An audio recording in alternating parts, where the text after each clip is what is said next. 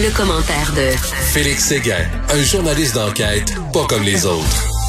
Hey Félix, tabarnouche, on se réveille le matin, là. Il y a un, jeune poignardé au plateau Mont-Royal, des fusillades euh, euh, à, la prairie, d'autres à Montréal-Nord, l'autre jour c'était à Ville-Mont-Royal.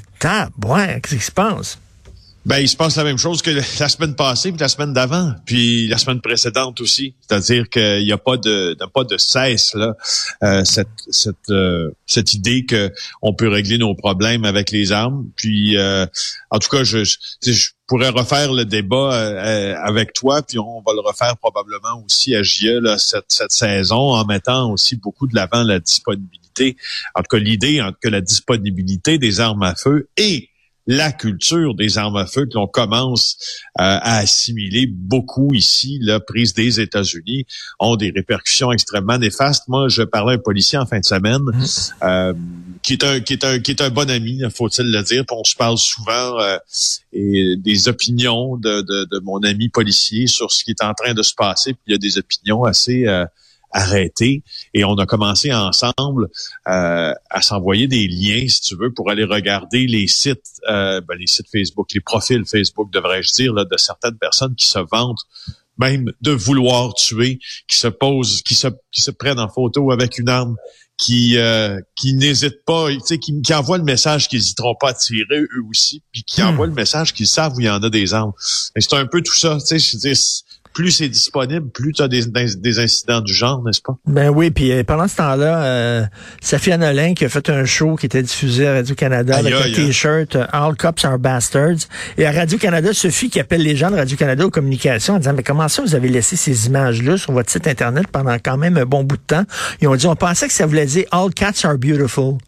Pas de joke. je te jure. Pas de joke. Je, sais. J'ai entendu cette justification-là. Permets-moi, comme toi, d'en rire. Hein? D'en rire parce que ça, c'est la deuxième fois. là. Euh, et euh, C'est irresponsable de la part d'un narcisse. B, c'est c'est la deuxième fois qu'on voit cet acronyme-là.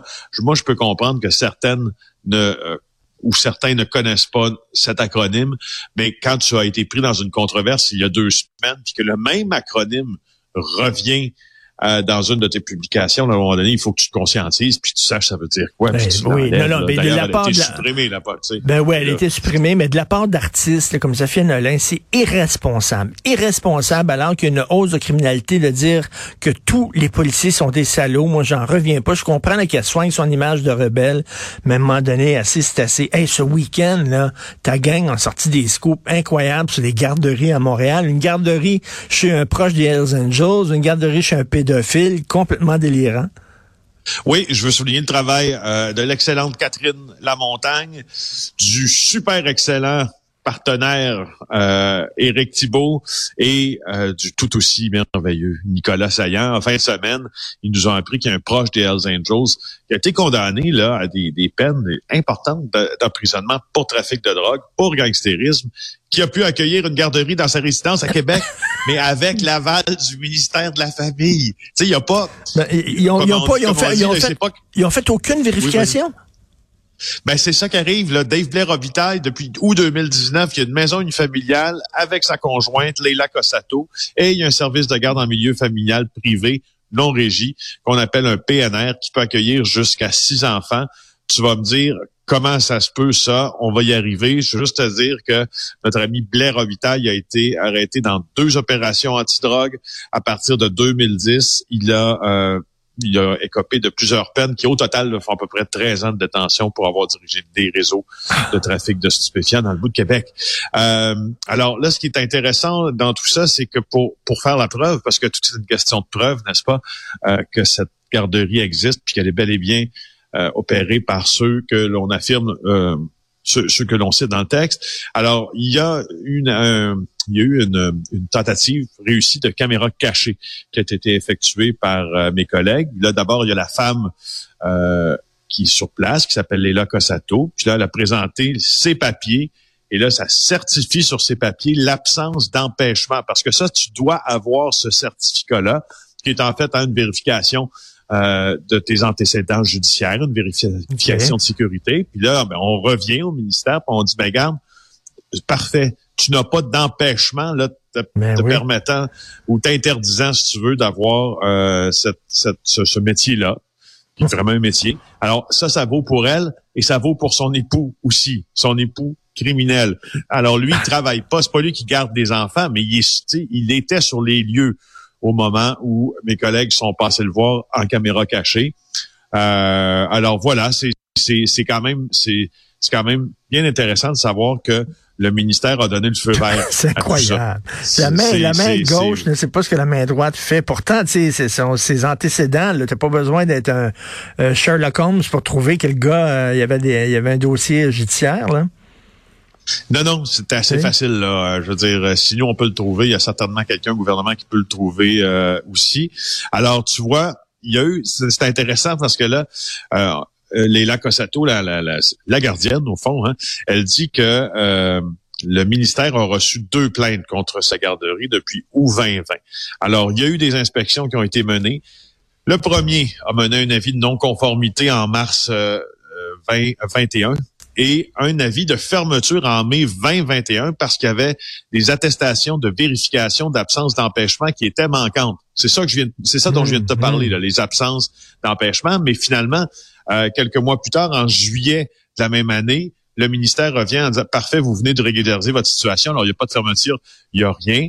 Euh, et on a même, on cite la lettre, après analyse du dossier, nous en sommes venus à la conclusion que Dave Robitaille ne fait pas l'objet d'un empêchement. Écoute, c'est un gars pas loin des Hells Angels qu'on donnait 10 ans de prison. Et là, hier, le ministère a dit que la décision était erronée et la décision sera renversée. Et en terminant, tu veux me parler des camionneurs pour la liberté. Liberté!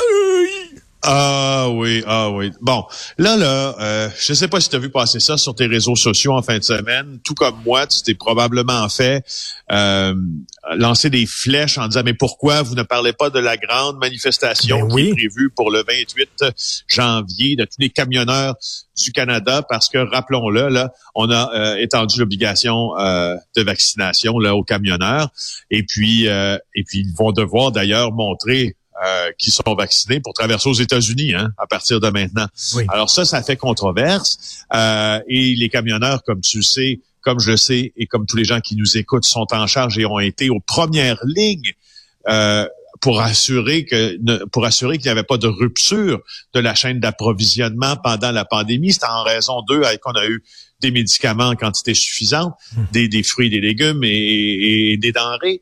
Sauf que là, c'est monté à la tête de quelques-uns d'entre eux. Puis ils se sont dit, on va faire une grande manif le 28 janvier. Je dois dire que l'Alliance canadienne du camionnage a condamné hier ces manifestations Ah, qui étaient prévues. Oui, mais c'est c'est ça, je veux te le dire là, euh, parce que d'abord, ben ça nuit à la sécurité publique euh, et c'est pas la façon, dit l'Association canadienne du camionnage, d'exprimer les désaccords avec les politiques euh, gouvernementales. Surtout quand on a un travailleur de première ligne, c'est un peu c'est un peu l'essence du raisonnement derrière de ça. Mais regarde bien, par exemple. Là, ce qui est plus intéressant, euh, c'est de voir qui organise ça. Moi, d'abord, je veux te dire qu'en fin de semaine, là, je me suis fait pousser sur mon, sur, euh, puis je, je- je regardais ça avec effroi là sur, sur Twitter puis sur Facebook. Certaines images là de gens qui disent voilà, les convois sont déjà en route, ça commence à prendre forme, puis etc., puis etc. Ce sont des fausses images. Ça a été pris, ça, c'est des Ah oui? images qui ont été prises Ah oui? il y a déjà quelques années en Colombie-Britannique, puis d'autres viennent euh, d'une manifestation de camionneurs aux États-Unis. C'est pas vrai, c'est juste pas vrai, ok?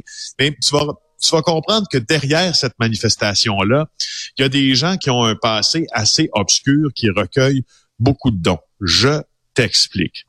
Alors, euh, il y a une tendance là qui commence à être assez inquiétante, c'est que cette personne qui a lancé la manifestation, elle s'appelle Tamara Lish. Elle a eu euh, des associations dans le passé avec des groupes extrêmement radicaux, comme le Parti séparatiste fédéral Maverick, qui a été formé en Alberta récemment. Euh, elle a eu des, euh, des liens avec des gilets jaunes assez violents. Elle a été coordonnatrice régionale du Wexit, donc le mouvement euh, qui veut qui, qui veut que l'Alberta finalement se joigne aux États-Unis dirigé par Donald Trump. Euh, et euh, est affilié donc aux Gilets jaunes, je te l'ai dit. Euh, Hmm. Les Gilets jaunes ont, fait des, ont, ont proféré des menaces de mort contre le premier ministre Justin Trudeau. Alors bon, voilà, voilà, voilà. Alors c'est elle qui Hmm. est derrière ça. Et ce qui arrive, c'est que euh, elle a euh, elle a commencé, elle a mis sur pied, en fait, un fameux GoFundMe, donc une campagne de sociofinancement, qui est rendue à presque 2 millions de dollars. Et là, il semble que le, le, sociofinancement, ben, c'est pour payer l'essence, euh, euh, l'essence des camionneurs là qui vont euh, qui vont se rendre là-bas. Euh, sauf que là, euh, écoute, là, euh, c'est pas assez loin d'être certain que cet argent-là va aller dans les poches des camionneurs. on pose plusieurs questions parce que là, on voit que ça va directement sur son compte bancaire cet argent-là. Alors à qui ça va profiter tout ça? C'est pas une organisation caritative, c'est pas une organisation officielle. Il n'y a pas de CA. Hmm. Et, et, euh, si tu regardes là sur euh, les sites comme Truckers News ou Transport routier, moi tu sais que j'aime les camions, je vais souvent voir sur ces sites-là. Il y a la majorité des camionneurs là, au Québec sont assez remontés par l'initiative de Madame Lick parce que D'abord, il y a personne qui a le temps de faire ça. Là. Écoute, personne va se rendre qui va partir là, de Saskatoon puis va s'en aller à Ottawa. Euh, juste pour le fun de rouler comme on, juste comme on, dans le monde du camionnage, pour le plaisir de rouler bobtail à travers tout le pays. Euh, et là, ben, on dit que les fonds vont être virés électroniquement. C'est-tu quoi? Ça pue ça pue, ça, sent l'arnaque. Ça sent l'arnaque et c'est très bon que tu soulèves cette question-là. Ça pue. Euh, autre chose qui pue en terminant, écoute, je vais t'envoyer un texte tantôt. C'est un scoop du New York Post qui ont sorti. Euh, tu sais que Hugh Hefner, le, le, le, gars, le fondateur de Playboy, là, il a une très belle image. Hein. Il y a eu des livres sur lui, des documentaires en disant que c'était une personne qui était très importante et tout ça. Et là, écoute, ils ont, euh, ils ont fait témoigner, ils ont interrogé des anciennes Playboy Bunnies qui disent que ce gars-là était aussi pire, sinon pire que, euh, aussi dangereux que Jeffrey Epstein. Euh, il, il forçait des mineurs à avoir des relations sexuelles avec des amis à lui, et même il a forcé euh, des femmes à avoir des relations sexuelles avec son berger allemand. OK. Euh, Hugh Hefner, alors... je pense que je m'étais pas rendu là dans le texte.